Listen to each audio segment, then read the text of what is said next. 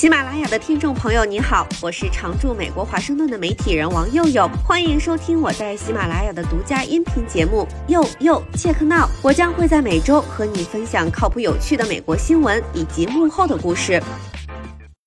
大家好，欢迎回来。上期咱们聊了聊美债危机，这期继续请管理很多个小目标的李先生跟咱们聊聊美债危机关咱们普通老百姓什么事儿。在现在的经济环境下，普通人怎么抗通胀，保护好自己的小金库？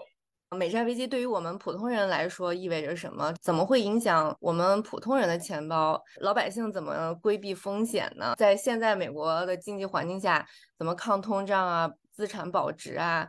因为现在这个环境，在股市很难赚钱，那赚不了钱，至少保个本儿吧。另外还有很多美国投资者，因为现在股市不好，然后一直在买国债，觉得国债相对无风险，而且现在这个短期国债收益率也非常的高。现在的普通的投资者要怎么来规避这些市场的风险，然后怎么来看这个现在发生的这些事情呢？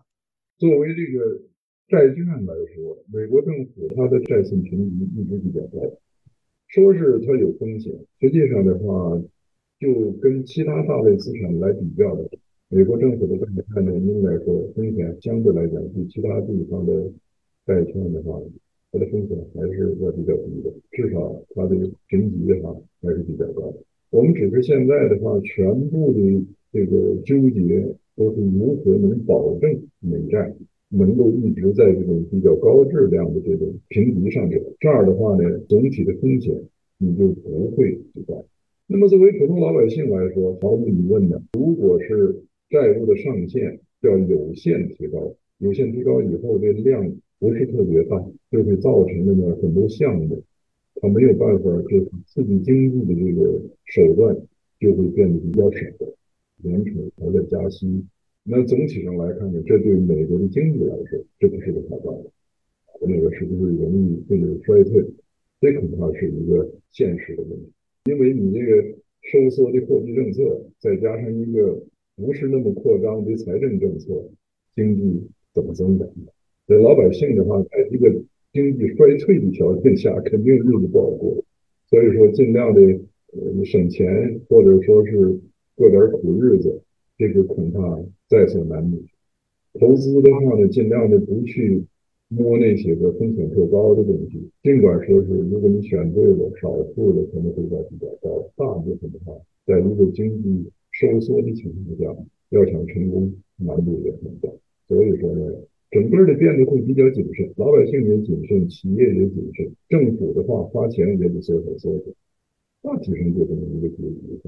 等熬一段时间，看看有没有转机。关于债务上限的这样的争论，会不会影响美元的地位？长期来看的话呢，人们觉着会影响美元的地位，但是这个是有一个技术性的问题，很多人实际上不太清楚啊。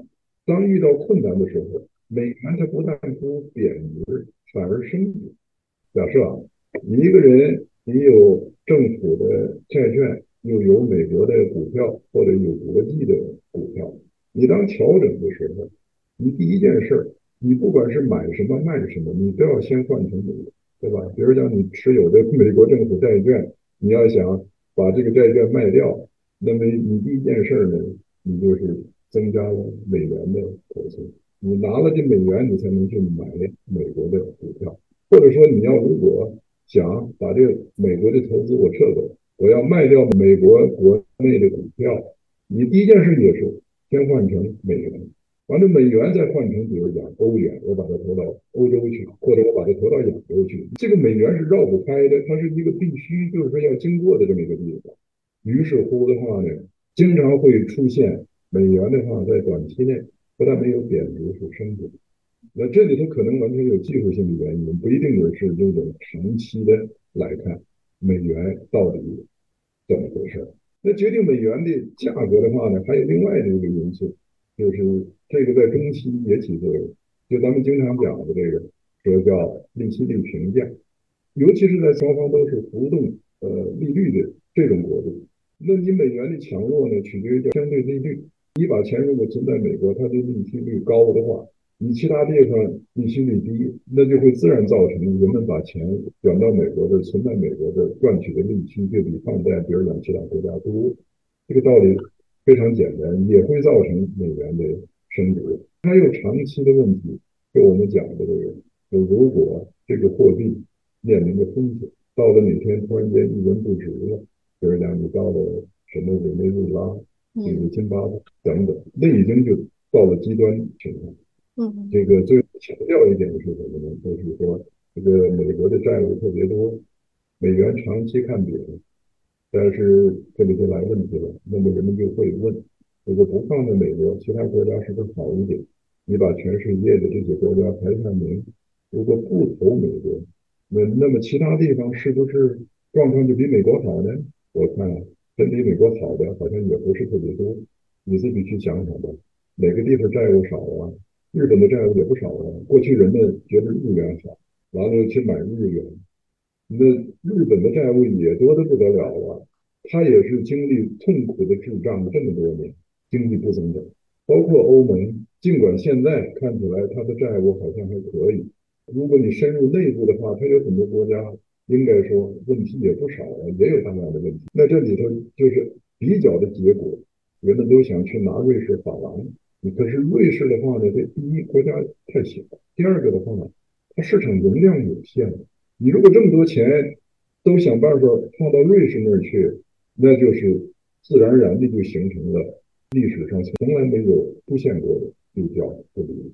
他就怕这个钱都引到他这来，使他这个瑞士法郎升值太多呀，升值太多，它是一个出口导向的国家，它的产品就出不来了，它盈利就有问题了，这完全是。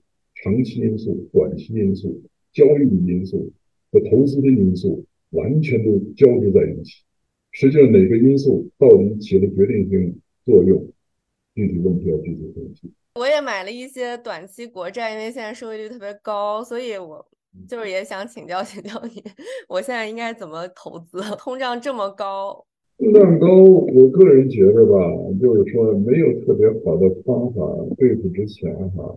就是说，一般的还是还是要买房子。您就说美国的房子？哎，美国的房子，就是说一般情况下呢，就是你就去看的，大部分人虽然没那么多钱，你不一定能买一个特别贵的，你就是买个小的也要有一个房子。有些人就是说，干脆我不投资地产，投资一些个瑞资的金融产品、地产的金融产品，它跟这个地产联动。就是想办法跟实物去管这个，一般情况下呢，人们都是说在这屏幕前的你在现在的经济环境下再怎么理财呢？欢迎留言分享你的战绩或者花大价钱买的教训。以上就是本期节目，我是王佑佑，欢迎在喜马拉雅订阅收听。佑佑切克闹，我们下期再会。